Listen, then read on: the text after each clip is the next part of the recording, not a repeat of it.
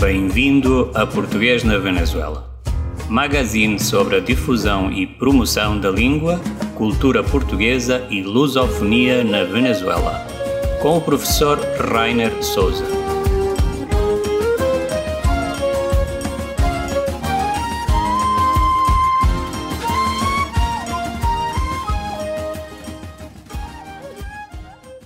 Bom dia, boa tarde, boa noite. Bem-vindos novamente a este programa que se chama Português na Venezuela, um programa que tem como objetivo dar a conhecer tudo aquilo que nós estamos a realizar eh, aqui na Venezuela, os professores eh, da língua portuguesa da Venezuela, em, em prol da, da, da expansão e da promoção do idioma neste país sul-americano.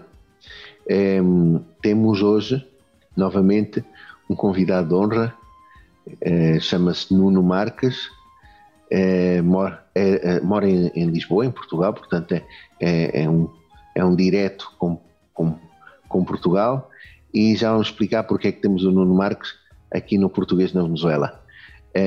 boa tarde, Nuno, obrigado pela tua disponibilidade de estar connosco. Sei que és uma pessoa também bastante ocupada. Estar connosco o dia de hoje para falar um pouco sobre vários temas uh, relacionados com o português, o ensino português no estrangeiro. Espero que esteja tudo bem contigo. Olá, Rainer. Sim, está tudo bem, eh, graças a Deus. E olá também a todos os ouvintes, eh, todos aqueles que connosco também estão nesta, nesta nossa pequena conversa. Obrigado, Nuno. Bom, olha, muita, para quem não conhece o Nuno, há muita gente que o conhece por aí, por aí, por, esse, por essa Europa fora, nas coordenações de ensino, entre os professores e tudo mais, mas para quem não, não conhece o Nuno, eu passo a apresentar o Nuno. O Nuno é, Marques é licenciado em Língua e Literaturas Modernas, variante Estudos Portugueses, pela Faculdade de Letras da Universidade de Lisboa, tendo concluído em 2003. Concluiu a profissionalização no ramo de formação educacional pela mesma universidade em 2005, tendo lecionado em escolas públicas e privadas em Portugal. Foi responsável ainda por alguns projetos de educação intercultural em território nacional e internacional entre 2008 e 2010, no serviço jesuíta aos refugiados aqui em Portugal. Aí em Portugal. Lecionou português, língua estrangeira, no âmbito dos cursos de Portugal Acolhe e Português para Todos, promovidos pelo Instituto de Emprego e Formação Profissional do Distrito de Lisboa e também em colaboração com outras escolas de formação. Atualmente colabora com a Lidl, Edições Técnicas, como assessor, assessor pedagógico, onde promove ações de divulgação e de debate em torno dos materiais pedagógicos e de ensino. É, muito bem, Nuno. É, novamente, muito obrigado por estar aqui conosco. Nuno, fala-nos um pouco de ti. Já falamos, já, já te apresentei, já disse onde estudaste e tudo mais. É, onde nasceste? E acho que és de Lisboa, não sei se és de Lisboa. É, da, da, Grande Lisboa, sim, da Grande Lisboa. Sim, sim, sim. O sotaque, o teu sotaque não, não te traiçou, és mesmo lisboeta. Olha, e como, como é que, Nuno, tu és licenciado em, em, estudos portugueses, como é que iniciou esta relação profissional com a Lidl? Fala-nos um bocado de ti. Pois, então, então olha, eh, eu espero que, que, em primeiro lugar, que os nossos ouvintes me conheçam pelas melhores razões, porque se cruzaram comigo em algum momento da, desse trabalho da Lidl, uh, ou de, deste trabalho que tenho com a Lidl, ou é, inclusive noutras, noutras ações que, que tenha eh, desenvolvido com sucesso. Então, um, um, bocadinho, falando um bocadinho de mim, portanto, já fizeste um pequeno resumo. Uh, uh, de, do meu currículo, digamos assim, ou da minha biografia.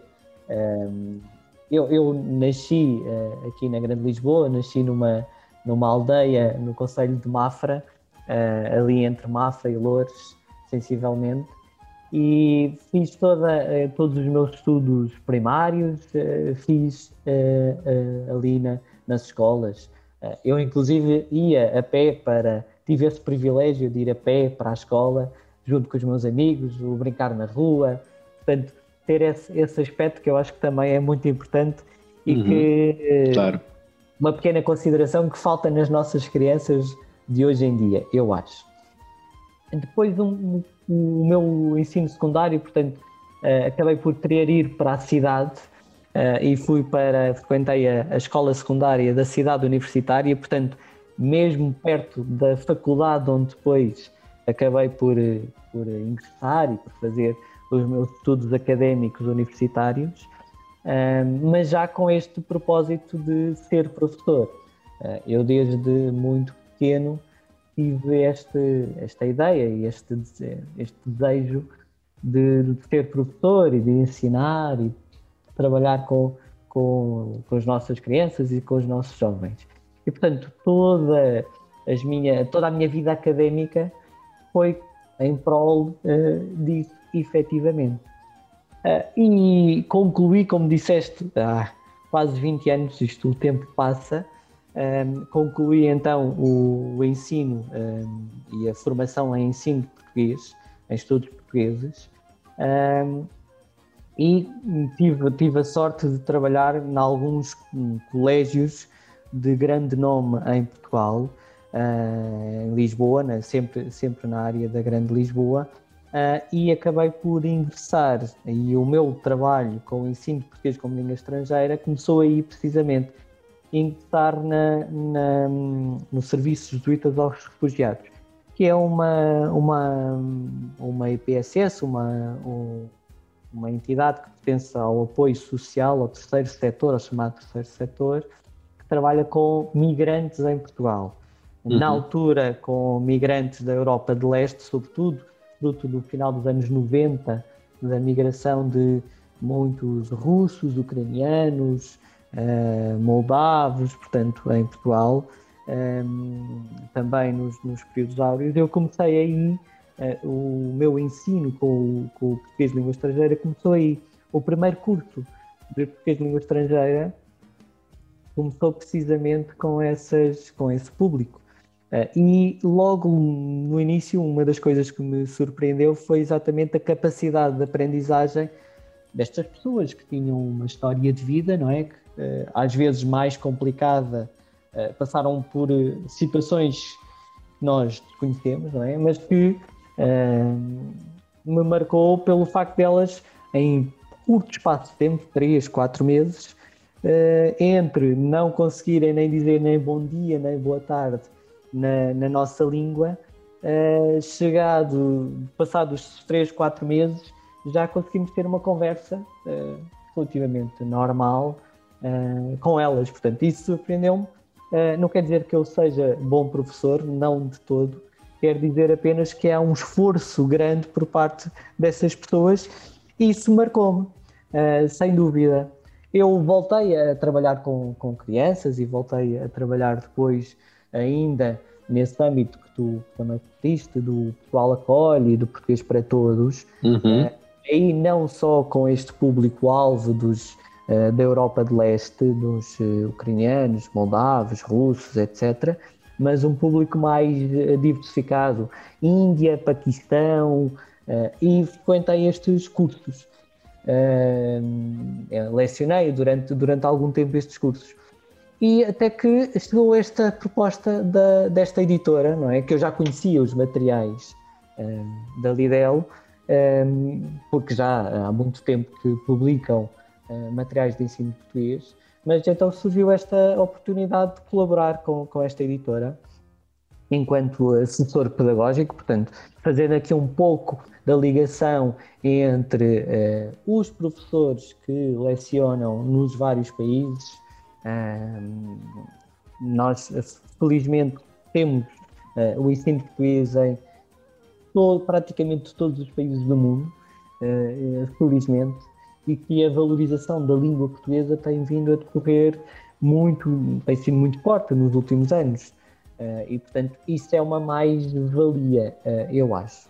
Então, eu comecei a trabalhar em 2013, em fevereiro de 2013, uh, eh, precisamente com, a, com esta editora, no âmbito de fazer esta ponte entre os materiais que são produzidos na área do português língua estrangeira, língua de herança, língua segunda, uh, mais vá, de grosso modo, português língua não materna, um, e os próprios professores que uh, trabalham um, nos vários países e que têm essas realidades de ensino muito diversificados.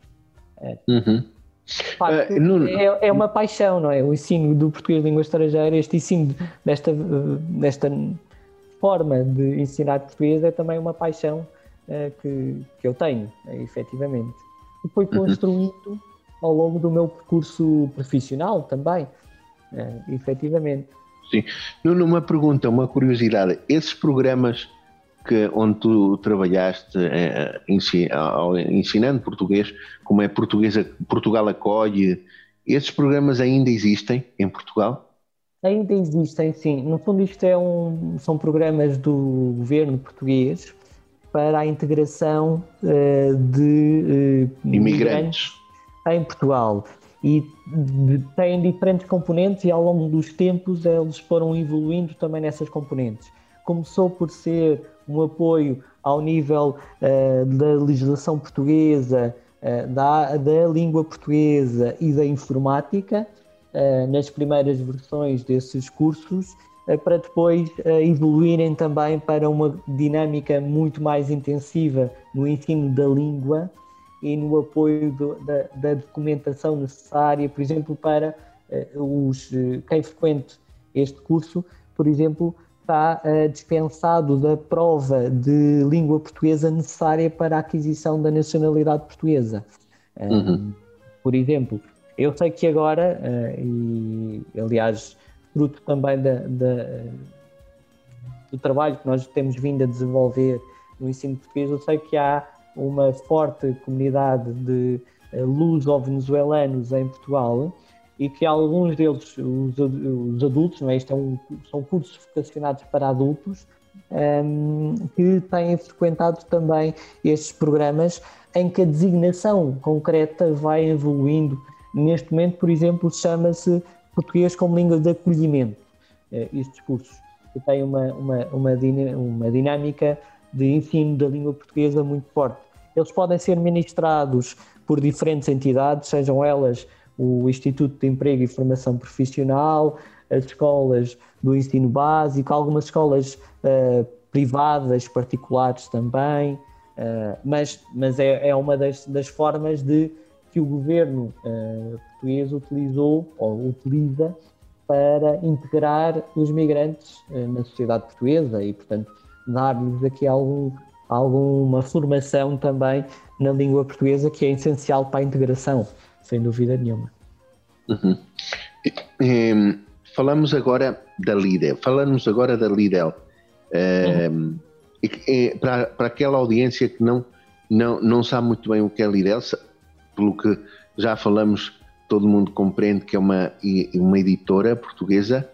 Eu gostaria que explicasses o que é realmente a Lidl, quais são os seus objetivos e em que tipo de projetos tem estado envolvida esta, esta editora.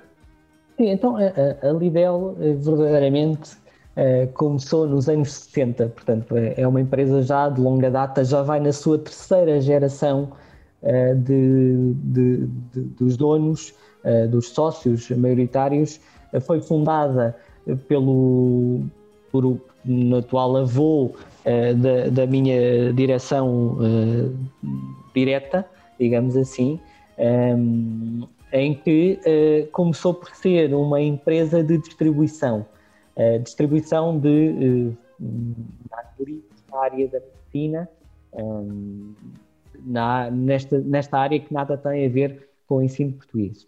Uh, mas começou por ser uma editora, uma, uma, distribuidora de livros, uh, efetivamente, livros de medicina de França, de Inglaterra, no mercado português. Foi um convite que foi dirigido ao, ao Sr. Anos, que foi, foi quem fundou a empresa, como, como vos disse, nos anos 70, um, e que uh, depois foi passando para o filho e depois agora para, para, para, para, os netos também, a neta em particular, uh, em que um, mais ou menos nos anos um, 80 uh, resolveu entrar também a convite de uma numa editora, de uma escola, aliás, de uma escola de línguas, uh, começou a entrar neste uh, mercado do ensino português língua estrangeira.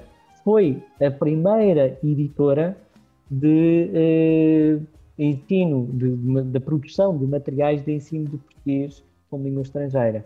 Ela já, já, já, já editava noutras áreas, mas começou nesta inovação e, portanto, foi com um livro que ainda hoje uh, é distribuído, ainda é comercializado, que se chama Português Sem Fronteiras. Tem uma uhum, nova edição, uma edição muito diferente. Foi, foi também dos primeiros livros que eu, enquanto professor dos tais cursos também, uh, trabalhei. Um, mas, então, este, este livro começou a ser editado por, pela Lidl, em conjunto com, com os, os, autores, e começou assim a atividade editorial no ensino português na estrangeira nessa altura, uh, efetivamente. Hoje em dia, uh, o grupo Lidl uh, trabalha com uh, várias áreas, tem um, é, é, são sobretudo três editoras, a Lidl, a FCA, que depois se distingue entre várias pequenas e outras editoras e, e a ITEP. Um, outras áreas, tem umas áreas, por exemplo, uma nova, uma inovação que se chama Pacto Kids, que são os livros de, de, literatura infantil, que quer trabalhar também as áreas da psicologia associadas uh, às crianças, e é um, uma linha uh, que, que, que, esta Pacto Kids tem estado a trabalhar. Mas também tem livros na área da gestão, na área da informática, na área da política social, portanto tem uma variedade muito, muito grande. Eu, concretamente, trabalho na área do ensino de português de língua estrangeira, portanto, nesta linha de uh, apoio aos professores e a, a, a produção de, de, materiais de ensino da língua portuguesa uh, espalhado pelo, pelo mundo, uh, efetivamente. Um, é, é, neste momento consta com no catálogo total do grupo Lidl mais de mil títulos uh, uhum. e 2.500 Bastante. Cerca, cerca de 2.500 uh, eh, especialistas nas várias áreas, entre as quais está incluído então o ensino da língua portuguesa uh, e, e, acabamos por também fazer chegar esses livros aos, aos cinco continentes, a todo lado, efetivamente. Uh, o ensino da língua portuguesa tem crescido muito nos últimos anos, não é? Uh, e hoje em dia, desde a Austrália aos Estados Unidos, passando obviamente por África e pela Europa, isto só para dar assim um, uma ideia de uma, da bússola, não é? Do norte, sul, este e oeste, uh, da forma como o ensino do português nada tem a ver com aquilo que foi nos anos 80, não é? Quando a editora se, fundou eh, e o ensino português língua estrangeira se multiplicou e iniciou esse processo, mas nada tem a ver com, com e a própria qualidade dos materiais de hoje em dia nada tem a ver com, com a qualidade desse tempo. Uh, felizmente não, não. as práticas, as metodologias se alteraram uh, para melhor, uh, a meu ver. Sim, não, não, eu, eu, eu conheci essa versão do Português Sem Fronteiras e realmente tem, a Lidl tem acompanhado toda essa evolução, como tu disseste, dos materiais, e hoje existe o Português Sem Fronteiras, mas é um livro muito, bastante moderno. E é como tu dizes, foi um, um, livro muito usado no princípio para o ensino de português como língua estrangeira, porque eh, pelo que tu dizes e pelo que eu conheço, a Lidl veio a preencher um vazio que existia em Portugal enquanto à criação de materiais didáticos para o ensino de português língua estrangeira. E a Lidl nisso, nisso foi pioneira e hoje, portanto, muita gente, muitos jovens e muitos adultos que estudam português, português europeu como língua estrangeira, eh, obviamente já passaram pelo, já, já viram, já tiveram nas suas mãos materiais da Lidl. É, é verdade, é verdade, efetivamente. E há, sem dúvida, foi o aproveitar eh, um desafio, não é? Aproveitar o desafio esse eh, essa produção do Português Sem Fronteiras, não é? esse, esse início do trabalho de ensino português de uma estrangeira com o Português Sem Fronteiras foi marcante. Mas ao longo de, destes 30 e tal anos de trabalho, um, existem outros uh, livros igualmente, quer dizer, uh, sem dúvida que o português europeu é muito forte, mas nós, uh, a editora, já tem materiais, inclusive, do ensino de português do Brasil. Do Brasil. É, uhum. é, efetivamente, uma das, das, das, características iniciais, está desde o início uh, da criação da, da editora, tem a ver com este respeito pelas várias formas de falar português. Uh, o respeito e a tentativa de colocar nos materiais não só uh, o português europeu, o português de, de Portugal, se quisermos dizer de, de grosso modo, mas também uh, as outras formas de falar português, mostrar essa representatividade de todos os falantes portugueses, não só dos países de expressão portuguesa, dos países da comunidade, um, comunidade portuguesa, da língua portuguesa, a CPLP, mas também das outras regiões eh, de Goa, de Macau, eh, de. Da lusofonia. Exatamente, exatamente, exatamente. É, é, é, algo que também está uh, presente em muitos dos materiais, muitos dos livros que a, que a editora uh, publica e que tenta sempre dar esse cunho de universalidade da língua portuguesa. Estamos a falar de uma língua que é falada neste momento por segundo as estatísticas, uh, eh, 270 milhões de falantes, não é? Portanto, uhum. não é uma língua qualquer, felizmente. Sim, e, e aqui na Venezuela, um dos materiais uh, mais conhecidos da Lidl não, não está, obviamente, este livro manual célebre que é o Português 21 e também esta, esta maravilhosa gramática, que vocês têm gramática ativa 1, gramática ativa 2. Muita gente, muitos alunos não, não têm aprendido gramática, eh, como dizíamos em Portugal, amarrar na gramática com estas gramáticas didáticas que, que são realmente muito boas. Os professores conhecem-nas e, e apresentam estes exercícios que um professor com, já com bastante experiência até já sabe uh, as soluções de cor e saldeado, porque são, são clássicos que vocês têm e acho que não só na, na Venezuela, imagino que em outras coordenações, em outros países, estes livros são bastante pedidos e, e adquiridos pelo público que aprende português, não é assim? Há, há, há alguns livros que são uh, marcantes. O Português de Fronteiras é sem dúvida o primeiro, não é? Uhum do Português 21. Uh, houve outros livros, mas este, o Português 21, ainda hoje, apesar de ter sido dos primeiros a ser publicado, uh, ainda hoje é bastante conhecido e bastante utilizado. Assim como as gramáticas ativas, eh, que tu refalaste, a gramática ativa 1 uh, um, um e 2 que é uma gramática muito prática uh, para quase de autoaprendizagem do aluno. Uhum. A típica gramática em que tem uma página de explicação e uma página de exercícios, efetivamente. Inclusive, essa gramática, por exemplo, foi dos primeiros livros a ser um, ehm, a ter esse respeito pela norma linguística. Existe uma versão de português do Brasil dessa mesma gramática ativa.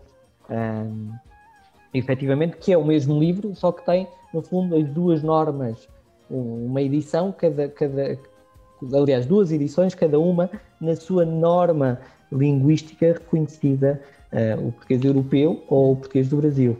Mas existem outros livros marcantes, uh, uh, por exemplo, hoje em dia o português em foco ou o passaporte uhum. para português são dois. São bastante livros, pedidos. Exatamente, são dois títulos que são bastante solicitados e que são dois métodos de ensinar diferentes, de ensinar a língua portuguesa. Eh, eu costumo dizer, eu costumo nas conversas que tenho com os professores, e creio que muitos deles concordarão comigo, eh, existem várias formas de ensinar português e nem todas se adaptam quer ao professor, quer aos alunos. Nós, enquanto professores, temos que escolher aquele material que melhor se adequa à nossa postura, à nossa forma de estar, ao grupo de, de alunos a quem nos dirigimos, ao objetivo da aprendizagem e, portanto, ao longo destes anos, a Lidl foi publicando diferentes materiais, diferentes formas de trabalhar para dar resposta exatamente a isto, não é? Às diferentes necessidades dos vários professores e alunos espalhados pelo mundo não nos centramos apenas no modelo ou numa forma de ensinar, mas sim em várias. E eh, em termos de métodos de ensino, eu eh, creio que não, não seja eh, mentira ou que não seja uma falsidade nós dizermos neste momento a, a, a Lidl tem uma oferta de materiais de ensino de português mais vasta do que qualquer outra editora no ensino de, de português. Uhum. e, e, estou aqui a incluir também não só outras editoras portuguesas, mas editoras brasileiras, uh, editoras um, em Angola, em Moçambique. Portanto, uh, o catálogo é muito vasto, a oferta é muito vasta, exatamente para dar resposta uh, às necessidades. Às várias necessidades e, e às particularidades, dando a responsabilidade ao professor e aí uh, acho que é importante esta responsabilidade. O, o, ensino do português, os professores têm, têm um peso muito grande, mas têm também esta responsabilidade de escolher aquele que é melhor de acordo com o perfil de aluno, os objetivos da aprendizagem. Se adapta melhor. Exatamente, todo o perfil. E um pouco do meu trabalho junto da, da editora e junto dos professores é exatamente este, não é? É ajudá-los a encontrar aquele que melhor se adequa ao perfil de alunos de ensino e do objetivo de aprendizagem que cada um deles tem. Sim. Portanto, é, esse, esse, é sempre o meu objetivo. Esse é sempre Sim. o meu objetivo primeiro. Claro. Há uns anos atrás, eh, há poucos anos atrás, recebemos aqui, eu recebi aqui na coordenação, um, um dicionário bastante interessante, o Dicionário Global da Língua Portuguesa de Jaime Coelho. Uhum. Isso, isso é uma incursão no mundo dos dicionários é a primeira, a, a vossa primeira experiência no mundo do. Uh, não, não na verdade não, não é a primeira experiência, é a primeira grande experiência de dicionários grandes, eh, porque é um dicionário de peso, se, se bem estás recordado, é um dicionário. Sim, eu tenho aqui em frente, em frente a mim. Efetivamente, é um dicionário de estudo. Isso demonstra uh, verdadeiramente uh, como a língua portuguesa é universal Uh, sabes que o, que o, o, o padre Jaime Coelho é um padre jesuíta no Japão uh, e que nos lançou, ou entramos em, em, negociação com ele para lançar esse, esse dicionário global da língua portuguesa para dar esse cunho universal à língua portuguesa uh, e foi um trabalho de décadas até chegar aí. Mas nós temos outros dicionários, quer dizer, temos um dicionário ilustrado uh, da língua portuguesa, temos um dicionário de Tetum, tem, temos dicionários uh, bastante diversificados. Sem dúvida que esse é uh, marcante pela sua dimensão, pelo seu peso, por mostrar esta universalidade da língua portuguesa. Uh, efetivamente, esse é um projeto que, que nos agradou muito publicar, uh, verdadeiramente. Uhum. E, e Nuno, a nível profissional teu, já no teu caso, como é que se deu essa, como, como é que se tem dado essa aproximação com as diferentes coordenações no mundo, uh, de, de, as coordenações de ensino português e também com a diáspora, porque também é um contacto com, com, a, com os imigrantes e os descendentes de imigrantes por esse mundo fora, tanto na Europa como nas Américas, em, em África a, e, e, e, por onde tu tens andado. Como, como é que tem sido essa relação e como essa experiência? Como Olha, pessoa sido, e como profissional? Tem sido, tem sido uma riqueza, e digo-te uma riqueza verdadeiramente para mim. Tem sido, uh, tenho crescido muito uh, ao, nessa troca de experiências com os professores que estão espalhados pelo mundo. Uh, eu tive a felicidade, a, a, oportunidade de estar em vários continentes já eh, dou-te um exemplo muito concreto, quer dizer, estive aí contigo na, na Venezuela há uns tempos, uh, sim, estive sim. também na Austrália já por, por duas vezes, estive em África, uh, África do Sul em particular, uh, na Europa, nos Estados Unidos, portanto, esta, esta troca de experiências constante, visitando os professores, visitando a realidade concreta, absorvendo e partilhando um, aquilo que se tem desenvolvido no ensino da língua portuguesa. Uh, tem sido muito, muito rica. Sem dúvida que as coordenações de ensino uh, e o Camões, Instituto da Língua e da Cooperação, uh, têm sido uma peça fundamental no ensino e na promoção da língua portuguesa pelo mundo. E eu creio que também nós, enquanto editora, também temos contribuído para isso. Também creio que, que a Lidl também possa, possa ter uh, não numa falsa modéstia, mas também possa ter um, um cunho uh, particular aí. Uh, e o reconhecimento também, sabes que em 2017 a, a, a Lidl foi, entrou no grupo das empresas pioneiras que adquiriram o estatuto de empresa promotora da língua portuguesa, oficialmente. Eu uhum. creio que esse estatuto já deveria existir antes, porque, no fundo, nós já promovíamos a língua portuguesa antes, mas em 2017, eh, em parceria com, com o próprio Camões, eh, fizemos, houve este reconhecimento da empresa promotora da língua portuguesa, que teve a sua renovação já também, e, no fundo, este trabalho em parceria, quer com o Camões, quer com as coordenações de ensino, quer com as escolas que têm na sua oferta curricular o ensino português, sejam elas públicas, privadas, uh, ou até com professores uh, que têm também aulas uh, privadas e que acompanham no mundo inteiro, tem sido muito, muito benéfico para mim ao nível profissional, pessoal. tenho sentido que também tenho feito o meu papel de promoção da língua portuguesa um, e que uh, fico bastante feliz quando descubro que uh, no sítio mais imaginável possível uh, existe um professor que leciona português e que tem, tem um grupo de, de, alunos. Isso é muito gratificante também. Quer dizer que estamos todos a fazer o nosso papel, estamos todos a ter a nossa, a nossa a trabalhar. A nossa, parte, a nossa cota parte. E é engraçado que, por exemplo, se nós olharmos na evolução, não só no passado, mas também olhar um bocadinho para, para o futuro, se nós pensarmos uh, um, hoje em dia, uh, praticamente todos nós, na nossa formação uh, académica, o inglês é obrigatório, não é?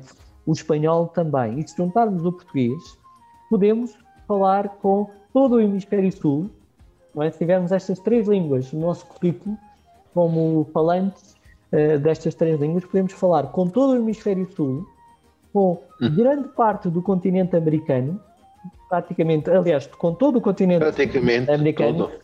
todo, e com uh, praticamente o mundo inteiro. Portanto, uh, isto é, é, é, é importantíssimo. e a língua portuguesa é, sem dúvida, uma daquelas que tem crescido mais nos últimos tempos e que tem tido este reconhecimento. Precisamente uhum. porque, e, e às vezes, tu, tu, há pouco também me estavas a perguntar, falavas com o contacto com a comunidade e com os pais, uh, também eu, eu noto aí uma mudança. Uh, felizmente, na Venezuela, eu sei que isso sempre aconteceu, a defesa da língua portuguesa e o reconhecimento da, da importância da língua portuguesa pela comunidade portuguesa, mas noutras realidades do mundo nem sempre isso aconteceu, uh, infelizmente. Mas nos últimos tempos, no, no, na última década, uh, tem sido também isso reconhecido por parte da comunidade portuguesa e tem havido um esforço extra Uh, para uh, que os filhos, para que as crianças falem português, tenham contato As novas gerações. Exatamente, exatamente. As novas gerações tenham esse contacto com a língua portuguesa um, é, é, também, e, e, vem ao encontro disto que, estou, que estava a falar há pouco, de uh, que nós tivermos a língua inglesa, língua espanhola e o português no nosso currículo académico, nós, enquanto cidadãos no mundo, uh, no futuro, as nossas crianças, enquanto cidadãos do mundo no futuro, poderão ter o mundo inteiro para poder trabalhar, comunicar para desenvolver as suas as suas atividades para poderem trabalhar, para poderem ser, ser felizes. Uh, é, é, verdadeiramente um, algo bastante, bastante importante, um, eu creio. E eu acho que a comunidade portuguesa, uh, lusófona, tem nos últimos tempos reconhecido esse mesmo papel, daí também uh, o, a importância que a língua portuguesa tem tido no, nos últimos tempos. Sim. Bom, Nuno, vamos agora a uma pausa musical. Nós sempre fazemos assim uma pausa musical no meio do, do programa. Vamos ouvir um, um clássico de um cantor português chamado Fausto. O barco vai de saída. É uma música bastante interessante, é uma letra fala da expansão portuguesa, daqueles séculos em que Portugal se expandiu pelos vários continentes e de uma maneira bastante poética, Fausto, uh, na sua música, relembra essa época. Uh, depois voltamos novamente para conversar, continuar esta conversa tão amena com Nuno Marques da Lidel.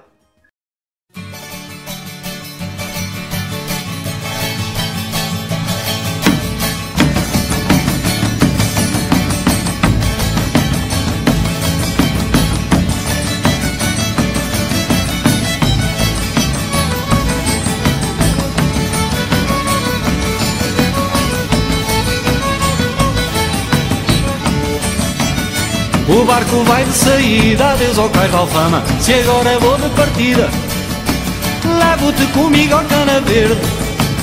Lembra-te de mim, ó oh meu amor. Lembra-te de mim nesta aventura Para lá da loucura, para lá do Equador. Ah, mas que ingrata aventura Bem me posso queixar. Da pátria há pouca fartura Cheia de mágoas a quebra-mar. Com tantos perigos em minha vida Tantos medos e sobressaltos que eu já vou aos saltos. Que eu vou de fugida Sem contar essa história escondida Por servir de criada essa senhora Serviu-se ela também tão sedutora. Foi pecado E foi pecado, sim senhor. Que vida boa era de Lisboa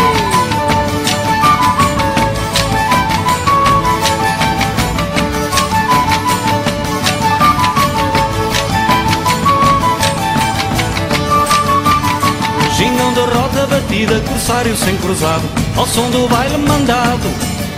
Em terras de pimenta é maravilha, com sonhos de prata e fantasia. Com sonhos da cor do arco-íris, desvairas silvires, de feiras magia. Já tenho a bela enfunada, marrano sem vergonha, judeu sem coisa nem fronha.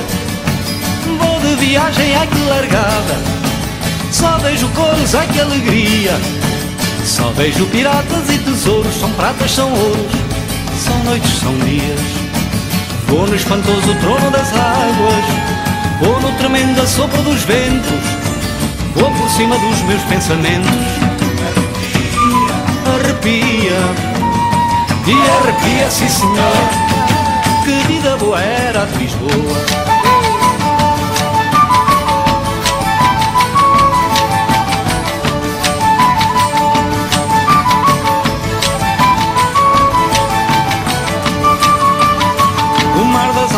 Ardendo o delírio dos céus, a fúria do barlamento.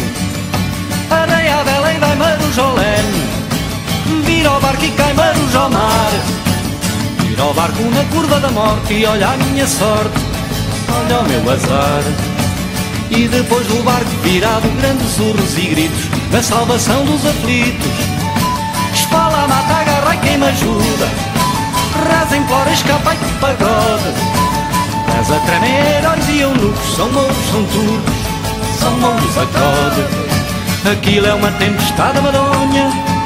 Aquilo vai para lá do que é eterno. Aquilo era o retrato do inferno. Vai ao fundo, vou ao fundo. E vai ao fundo, sim senhor. Que vida boa era de Lisboa. Que vida boa era de Lisboa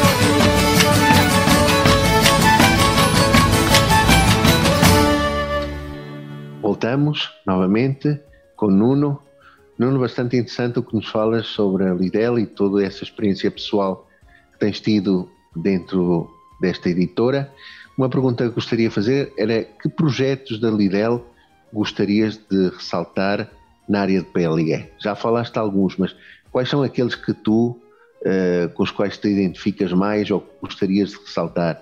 Que são aquelas verdadeiras fortalezas uh, da Lidl na área de PLE? Olha, eu acho que uma das um, dos aspectos mais importantes que a, que a, editora tem tido é a questão da qualidade do, dos próprios materiais.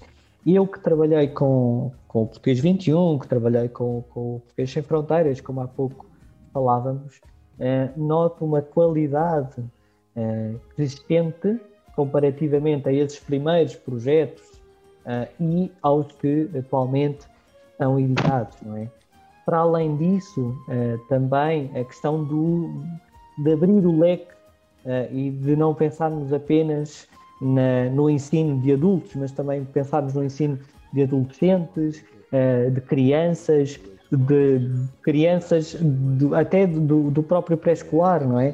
Crianças tão pequenas uh, dos, dos, dos 3, 4 anos, uh, e, e, é desde pequenino, uh, já diz o ditado, não é? Desde pequenino é que se torce o pepino, um, é desde pequenino se nós motivarmos as nossas crianças para a língua portuguesa e para o aprender português e, e valorizarmos também a cultura lusófona e esta identidade que é comum a muitos países cristãos que Península Ibérica, nós conseguimos trazer, levá-la até elas e trazer-lhes no nosso, aquilo que somos nós aquilo que, que, que, é a nossa história, que é um, o, rei Afonso o nosso estar, a nossa forma de estar. recompensá-los uh, é, é com a evolução de territórios e o casamento Isto é um aspecto que eu acho importante, a evolução da qualidade que os materiais têm vindo e foi doado em Uma outra questão tem a ver com o governo da Galiza desde, da qual faziam e é um trabalho que eu tenho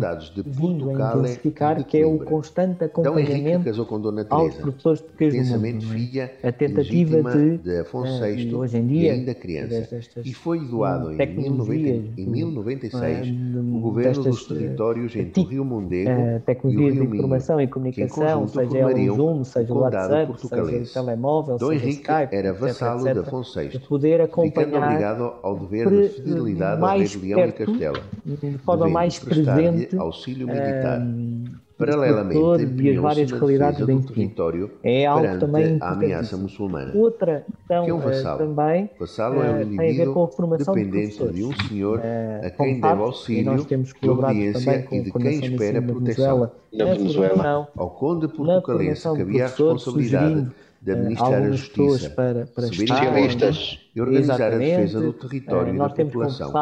E, e com, Dom Henrique com, morreu contigo, em 1112, tenho conversado muitas ficando vezes Dona Teresa, sua esposa, um, a governar e, o condado. Felizmente temos partilhado, mas também com outras Dom formas. Afonso Quer dizer, Henriques por exemplo, o Lidl está neste momento a realizar Embora se desconheça alguns a data exata do seu nascimento, teria na altura 3 ou português, 4 algumas, anos. Durante o governo de Dona a Teresa, leitura, a escrita, uma família nobre da Galiza um, a esperava, oralidade, instalaram-se uh, na sua estes corte webinars, esta e passaram a influenciar professores a é sua governação. também. Fernão Pérez Uh, de acho que é, que é importante um dos membros dessa família, isso. Além assumiu disso, um também, grande protagonismo, uh, mantendo inclusive uma último, relação a amorosa com Dona de, Teresa. eh, reforçar a disponibilização dos materiais, não a só em papel, mas noutros modelos. juntamente é? com Dom Afonso Eh, Henriques, Esta questão da, da pandemia presença condicionou e em política muito de o Dona Teresa. portuguesa, Em eh, 1128, e nós também Dom Afonso eh, Henriques reuniu um grupo de militares eh, e os nossos livros defrontou em as formato digital, de sua mãe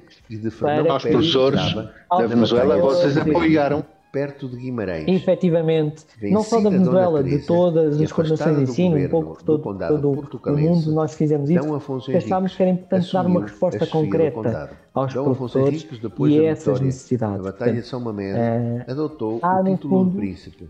uma A constante política ou uma tentativa constante de acompanhar a aquilo que e a independência mundo do e no ensino território da língua portuguesa se faz. Para Ah, atingir isso, esse é- isso, é, objetivo, isso é seguiu três caminhos Depois diferentes. de destacar projetos, quer dizer, nós, neste momento é, é um bocadinho Rei de Leão e dúbio, Castela, eh, para ou pode ser um bocadinho a contraditório destacar determinados projetos ou determinadas mouros determinados métodos para de ensino em detrimento de outros, e eh, porque como te digo, o nosso trabalho é para muito o Papa o leque é bastante grande, o catálogo é bastante grande e o objetivo desse catálogo, por ser tão grande, é exatamente poder dar múltiplas respostas às múltiplas necessidades dos êxito E eu acredito que eh, eh, o ensino português na Venezuela seja muito diferente, por exemplo, do ensino português em Espanha, voz do- apesar de termos a mesma língua. exatamente o espanhol ser, de grosso modo, o espanhol ser uma, a, a língua comum, a verdade é que as características culturais dos eh, estudantes de português na Venezuela não são as características eh, dos estudantes de, Da Espanha. da Espanha, que, no fundo, conseguem num, num, dia chegar a Portugal e ter uma presença muito maior com a cultura portuguesa. Na Venezuela isso será mais difícil, portanto, caberá aí também ao professor trazer para dentro do seu espaço de atuação, aula de aula, no, os momentos que estão com os alunos, não é? atividades que promovam a língua e a cultura uh, portuguesas.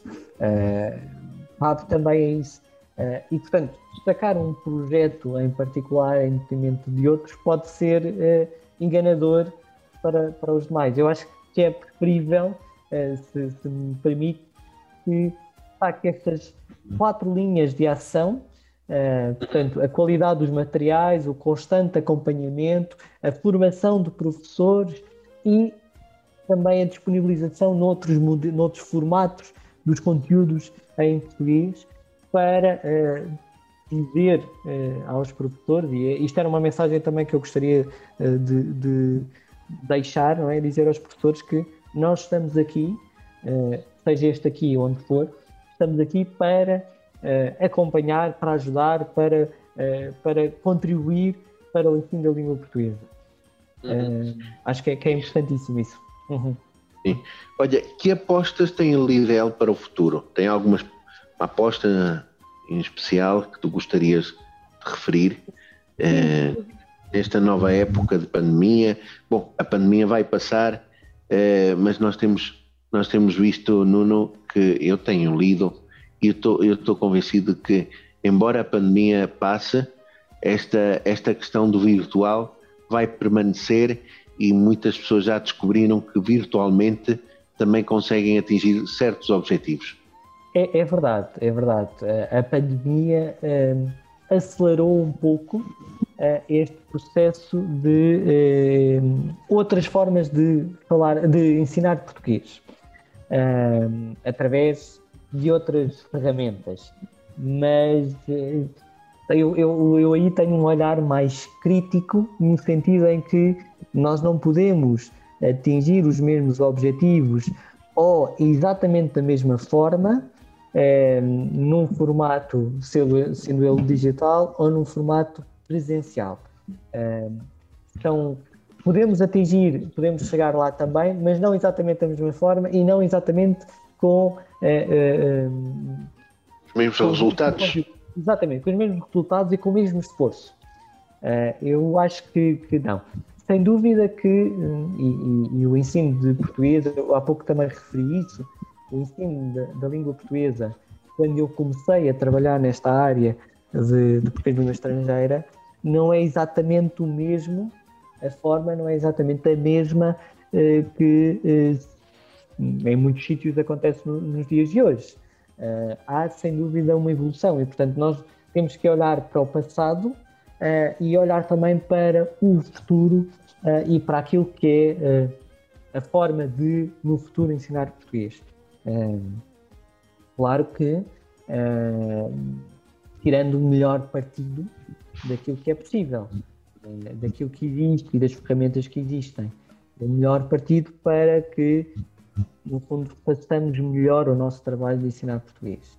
É, aquilo que eu sei que é, uma, que é uma constante e é algo que a Lidl desde o início fez e que agora quer continuar a fazer é, é esta procura constante de é, ter os materiais que melhor se adequam às várias realidades de ensino e as melhores metodologias de ensino.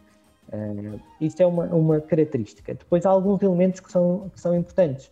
Nos últimos anos, a, a editora tem promovido, para além dos métodos uh, de ensino, portanto, os vulgarmente chamados manuais, tem também produzido uh, livros na área da literatura, da leitura, uh, no ensino da, da, da língua portuguesa.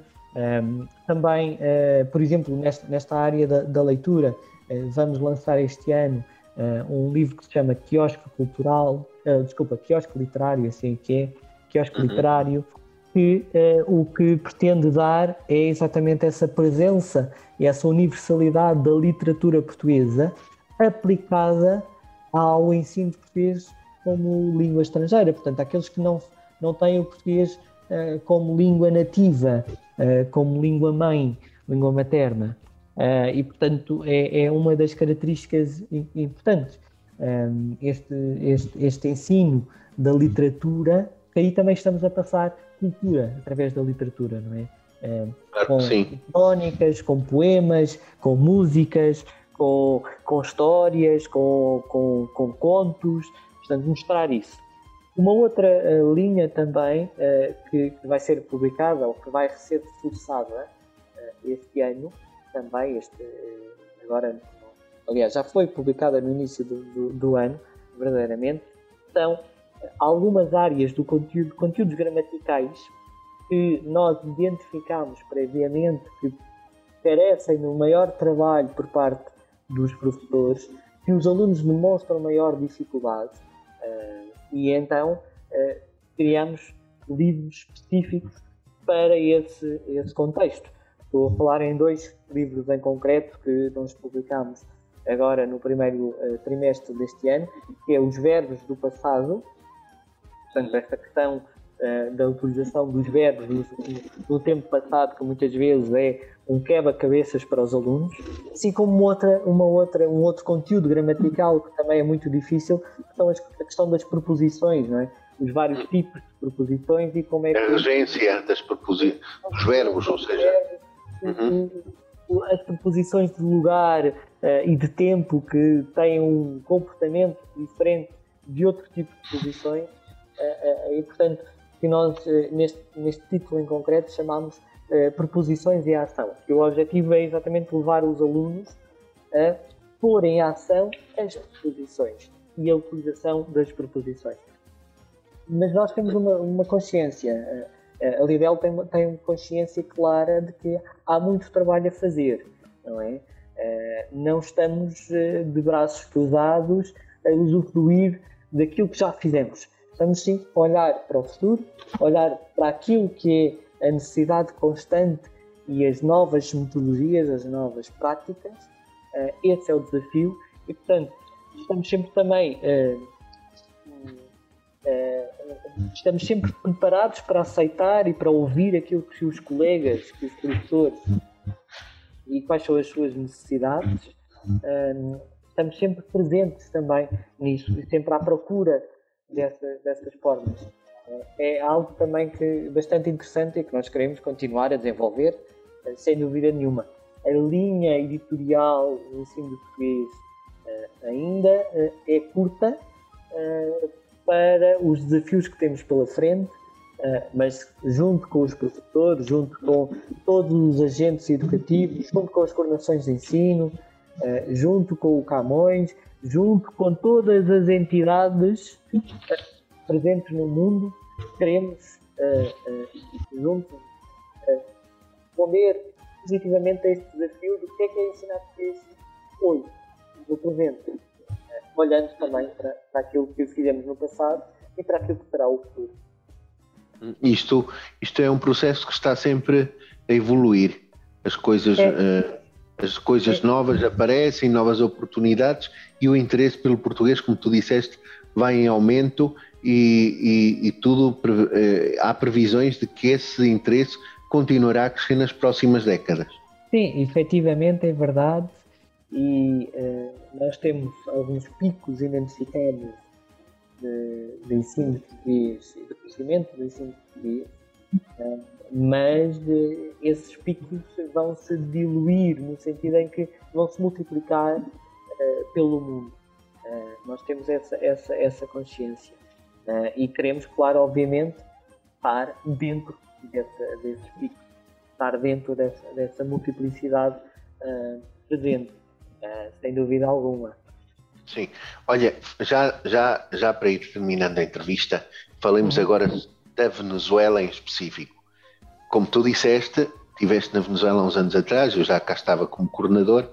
Com que impressão ficaste depois de ter conhecido a realidade do ensino português aqui na Venezuela e os professores de português aqui da, da, deste país? É, bem estás recordado, eu estive aí, uh, uh, teu convite em, em, particular para participar. 2014 ou 2015, acho eu. 2015, 2015. 2015, uh, 2015 efetivamente e para participar uh, a Feira do Livro. exatamente no evento da, da língua portuguesa e fiquei muito surpreendido, uh, agradavelmente surpreendido com duas coisas. Uh, o carinho e o respeito pela, pela Portugal e por, pela cultura portuguesa. Uh, sei que isso foi notório com todas as pessoas que eu, com quem eu falei no, no decorrer desse evento. E uma segunda coisa foi, uh, por parte dos professores, uh, a paixão que eles uh, têm de ensinar português. É, é, fiquei, fiquei agradavelmente surpreendido com estas duas coisas. esta paixão pelo ensino da língua portuguesa, e nós tivemos. Foi, foram dias muito intensos de trabalho e de acompanhamento e de presença. Um, também, também eu, eu, foi a minha primeira vez na Venezuela, a primeira e a única, infelizmente, mas esperemos que no futuro próximo voltar. possamos, exatamente, possamos estar juntos novamente aí, com todos os professores. Uh, mas sem dúvida nenhuma foi, foi algo muito marcante. Uh, ainda hoje recordo, ainda hoje uh, vou falando com alguns professores que entretanto conheci nessa altura uh, e que uh, acabaram por, por entrar no meu blog de contactos uh, e, e, ao mesmo tempo senti nesses professores essa paixão pelo ensino da língua portuguesa, mas também a humildade e a procura de querer saber mais e de aprender mais sobre Portugal, sobre a língua portuguesa. Foi, foi, foi também curioso isso. Uh, e na altura até fiz uma formação uh, uh, com, com, com, alguns professores, com alguns colegas aí, portanto também fiquei visivelmente agradado com, com, com isso. Foi, foi muito bom, foi muito bom. Claro que sim. É, uma última mensagem para os professores de português da Venezuela, da tua parte. Olha, se me permites, eu, eu gostaria de deixar três mensagens. Três mensagens muito claras. Um, em primeiro lugar, agradecer o facto de não deixarem a língua portuguesa morrer aí na Venezuela. Uh, acho que é, que, é, que é importante agradecer aos professores, em primeiro lugar, por isso, agradecer aos pais e a toda a comunidade portuguesa uh, essa paixão e esse gosto pela língua portuguesa. Uh, e eu sei que uh, tem havido também aí nas várias conversas que nós temos tido, uh, tem havido aí uma procura muito, uh, muito grande uh, pelo ensino português por parte até dos próprios venezuelanos. Está a crescer, está a crescer cada vez mais. E, e, e, portanto, eu queria, a primeira mensagem que eu queria deixar era agradecer o muito obrigado, bem-aja a todos os professores, a todos aqueles que contribuíram para isso.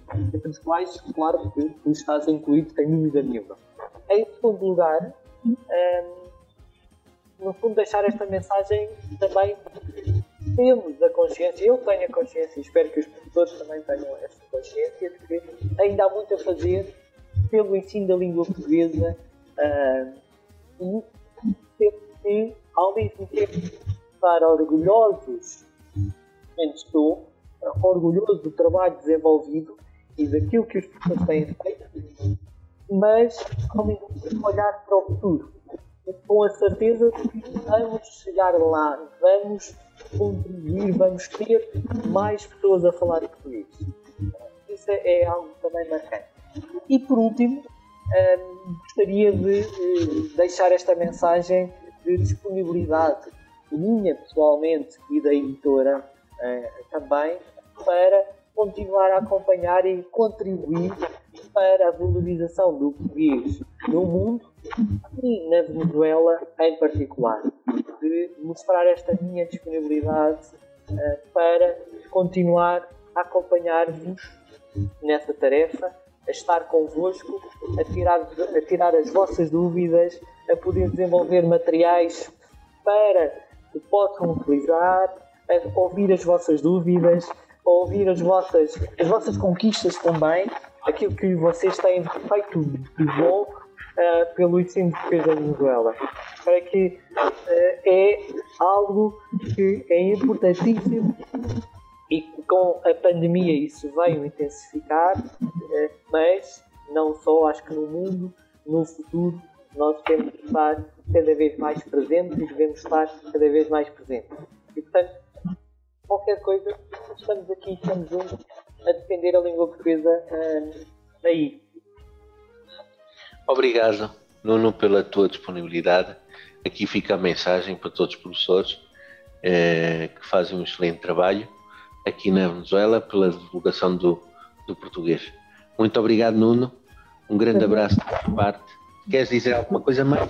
Uma última mensagem de agradecimento especial a ti e à coordenação do ensino, também por eh, continuares a, a, promover a língua e a estar connosco eh, nesta promoção. Eh, tenho a certeza absoluta que o teu trabalho, Rainer, também em particular, eh, tem contribuído para isso. E eh, estamos, estamos juntos, Rainer. Obrigado. Sim.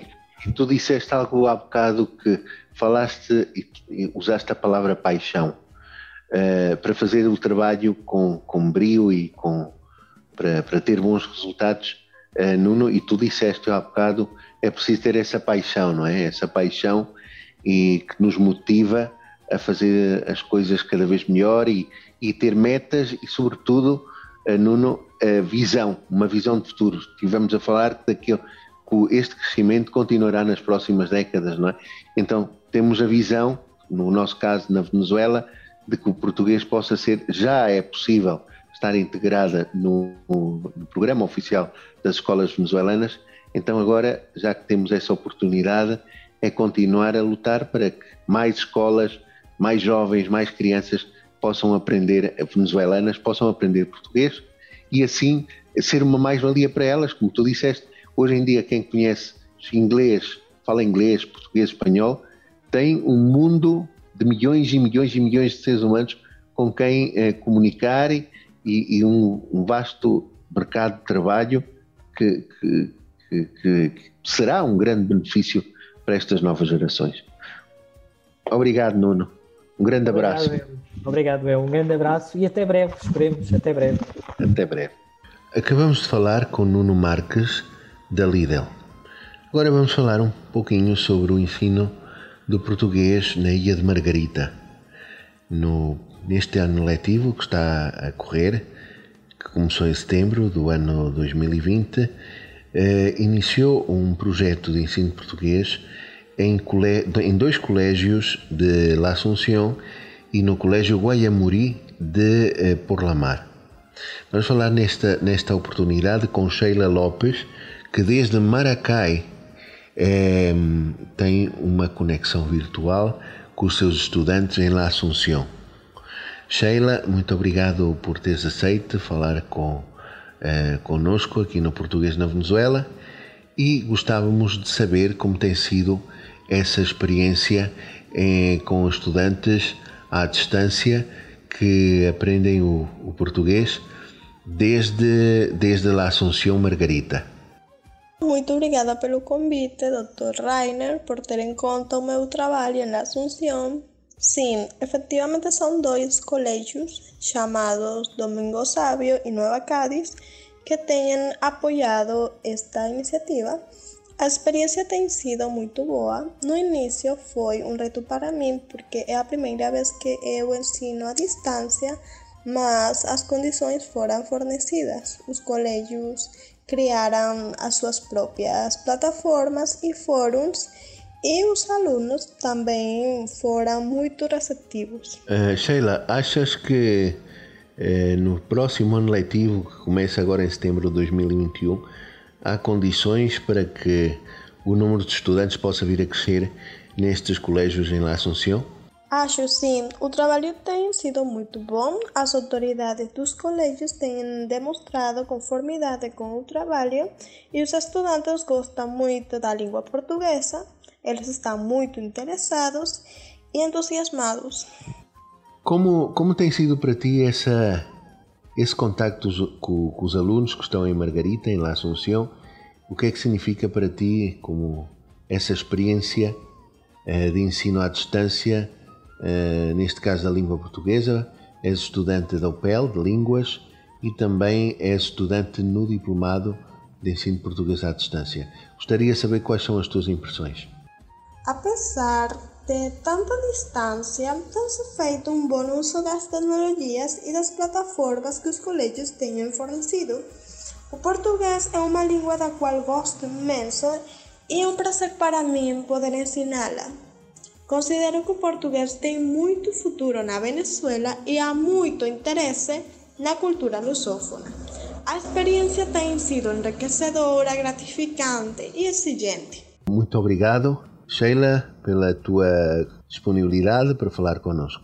Obrigada, Dr. Rainer, pelo convite, pela oportunidade e pelas muitas iniciativas desenvolvidas pela Coordenação de Ensino. Um grande abraço.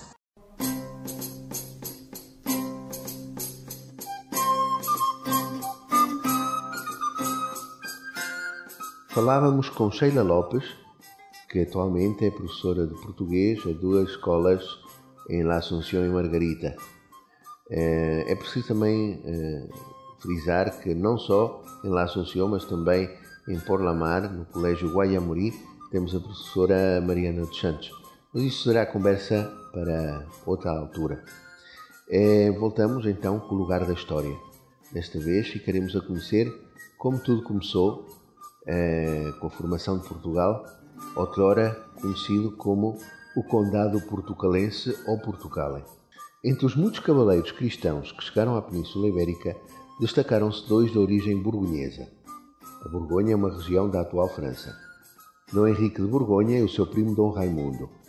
Pelo empenho de ambos na reconquista cristã, o rei Afonso VI de Leão e Castela resolveu recompensá-los com a doação de territórios e o casamento com as suas duas filhas.